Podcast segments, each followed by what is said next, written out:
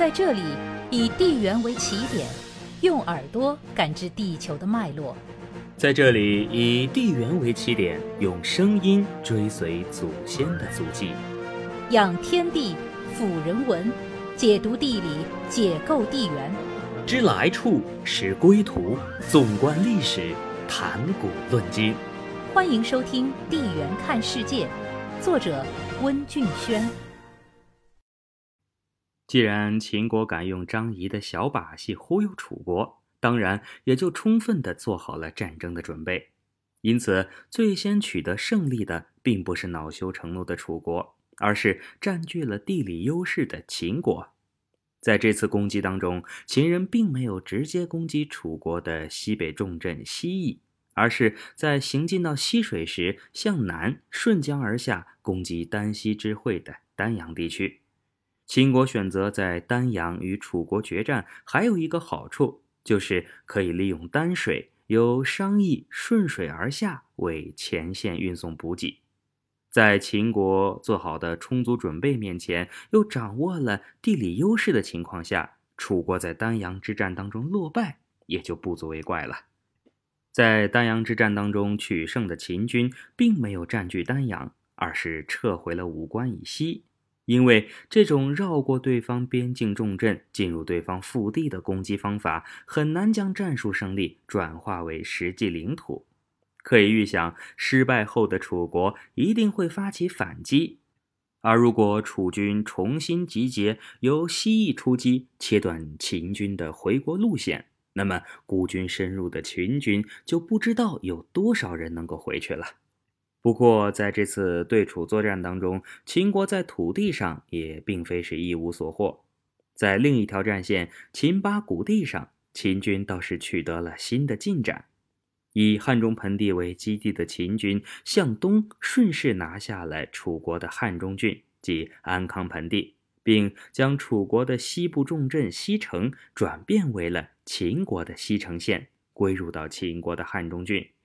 这种既有良好防御性，又能与本土接壤的独立地理单元，秦人在得到后当然没有放弃的理由了。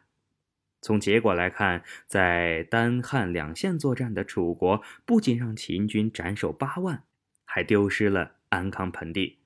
但从整体的地缘结构和实力来看，楚国并没有受到致命打击，楚国依然还是战国数一数二的大国。无论是出于复仇，还是让秦国不敢再轻易攻击自己的目的，楚国都需要再次用战争的手段来证明自己的实力。于是，在丹阳之战结束后的第二年，秦楚之间规模更大的蓝田之战爆发了。前面我们已经分析过了。秦军在没有夺取楚国扼守丹江通道出口的重镇西邑时，就沿丹西两水攻击丹西之会的丹阳，在战略上是很冒险的。获胜之后回撤亦属必然。按照正常的军事思维，楚国在受此重创之后，应当需要很长时间才能恢复。但事实上，一直在黄土高原和三晋博弈的秦国，显然低估了楚国的实力。这个在春秋之时就已经为江淮之主的巨无霸国家，拥有的家底儿是非常厚的。在丹阳之战刚刚结束，秦人还沉浸在胜利的喜悦中时，楚国就集结了全国的大部分军队，沿丹江通道向秦国发起了反攻。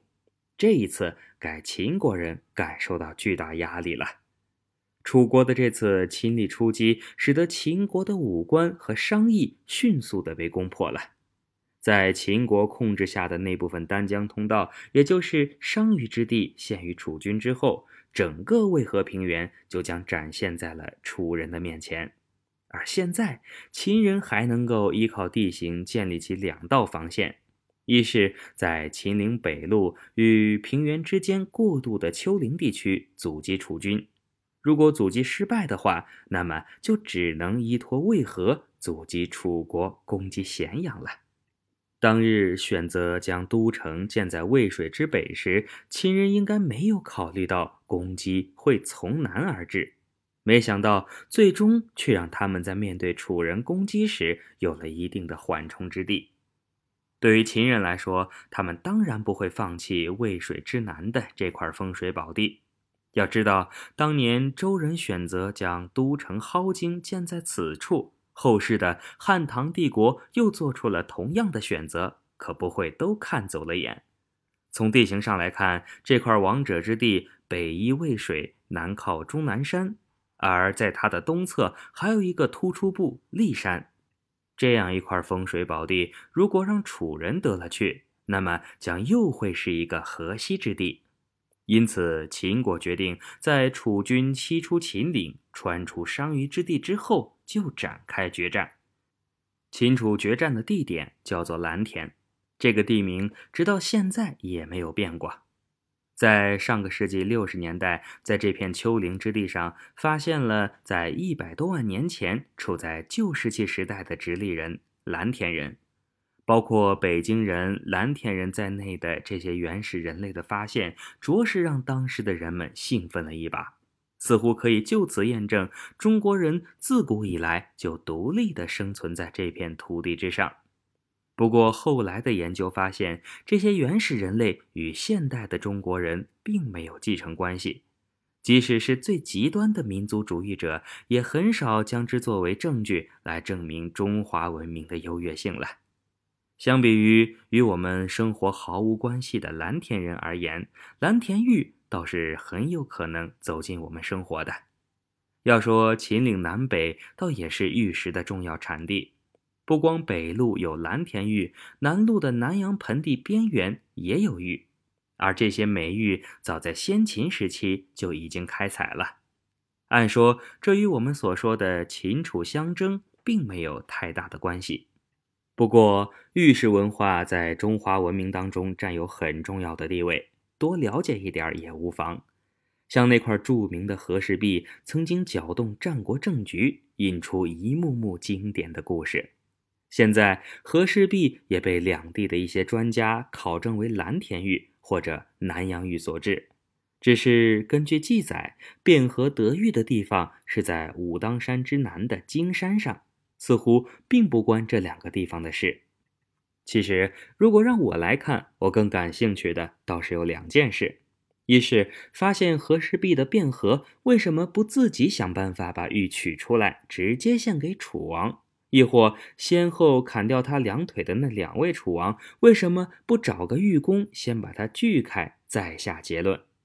二是后来的秦始皇又是怎么把那个中间有洞的玉璧改造成了一块方方正正的血？这些问题也许永远不会有答案，就像史书当中那么自相矛盾、错漏百出的记载一样。我们所能做的，只能是抽丝剥茧般的找出有用的、符合客观事实的信息，以尽可能的还原历史。从地缘格局来看，楚人的这次反攻，应当还是没有与秦国在渭河平原展开长期争夺的想法。毕竟，想要横穿秦岭与秦人展开拉锯战的话，楚国并没有魏国在河西之地的地缘优势。当然，楚国的这次举倾国之兵也并非在土地上无所图。按照楚人的想法，即使不能打到咸阳，给予秦国以重创，也可以将张仪许下的商於之地控在手中。这样的话，加上三峡的乌郡、秦巴谷地上的上庸，楚国在自己的后方就有了充足的缓冲之地。而从防御的角度来看，楚国的这种想法也并非不切实际。在丹江通道的西北部，商丹盆地与蓝田之间还有一个关口——瑶关。在后来的楚汉战争当中，瑶关曾经成为了著名的战场。而现在，如果楚国要退一步的话，亦可以以瑶关为隘，以商丹盆地为支撑。将丹江中上游地区控制在自己的手中，楚国迫切地得到商於之地的想法，自然是符合楚国的战略利益的。不过，对比秦楚之间的地缘形势，我们会发现，和秦人只需应对来自东部的压力相比，在秦岭南北开辟新战场的楚国，已经陷入了两线作战的境地。之前秦楚两国相安无事之时，楚国其实也和秦国一样，将注意力放在东线。而现在，相比于两线作战的楚国，秦国的后方并没有体制内的诸侯国。那些生活在高地上的边缘民族，在秦人恩威并施的管理之下，并没有对秦国的后方造成太大的威胁。假使楚人要和秦人决战的话，那他们首先应当与中原称霸的两个老冤家韩魏达成和解。这样的话，才能够集中注意力对付秦国这个强大的对手。问题是，这一次秦国的连横之策又起作用了。韩魏两国决定站在秦国这一边，趁火打劫楚国这个老冤家。在他们看来，如果秦国就此将注意力完全转向楚国的话，那么秦人对山西高原甚至中原的兴趣也许就会减低了。毕竟战争资源是有限的，不管韩魏两国的这种想法是否真的符合两国的利益，现实的情况是，趁着楚国大部分的兵力在蓝田与秦军决战，魏韩两国联军突破了楚国的方城，长驱直入南阳盆地，直接夺取了通往江汉平原的汉江通道入口邓邑。在后方形势岌岌可危的情况下，楚军所能做的只能是后撤，将韩魏两国赶出南阳盆地，而楚国梦寐以求的商於之地就这样又回到了秦国的手中。不过，经历过蓝田之战之后，秦国也意识到了楚国的强大。要想灭掉这样一个大国，秦国首先要做的还是依照司马错所定的方略，先消化巴蜀之地，之后再由长江顺江而下，直取楚国在江汉平原的地缘中心。当然，暂时不对楚国有大动作，并不代表双方今后就不会有摩擦，也不代表秦国就此安静了下来，闭关修炼了。对于势头正盛的秦国来说，如果不以楚国为主要攻击对象，那么三晋的日子就不会那么好过了。为了防止楚国重新与其他山东诸侯联合，让自己也陷入两线作战的境地，秦国决定将汉中之地交还给楚国。当然，这个汉中之地只是在丹阳之战时从楚国手中夺取的楚国的汉中。也就是安康盆地，而秦国所具有的汉中盆地是无论如何也不可能交给楚国的。其实，像安康盆地这样的地缘板块，由于自身的封闭性，在秦楚相争当中有点像是鸡肋。楚国占据了它，不代表对汉中盆地取得了地缘优势。而秦国得到了它，无论从陆地还是水路出击，想顺势拿下楚国的上庸之地，也不是一件容易的事。要知道，汉中、安康、上庸这三个地缘板块都是有山地分割、各自独立的。对于安康盆地的尴尬位置，从楚国的态度当中也可以看得出。楚人在秦国以归还安康盆地示好之后，甚至提出可以不要这块土地，而只要那位忽悠了他们的张仪入楚。不过后来张仪又一次成功的忽悠了楚国，成为了楚国的座上宾，而这就是另一个故事了。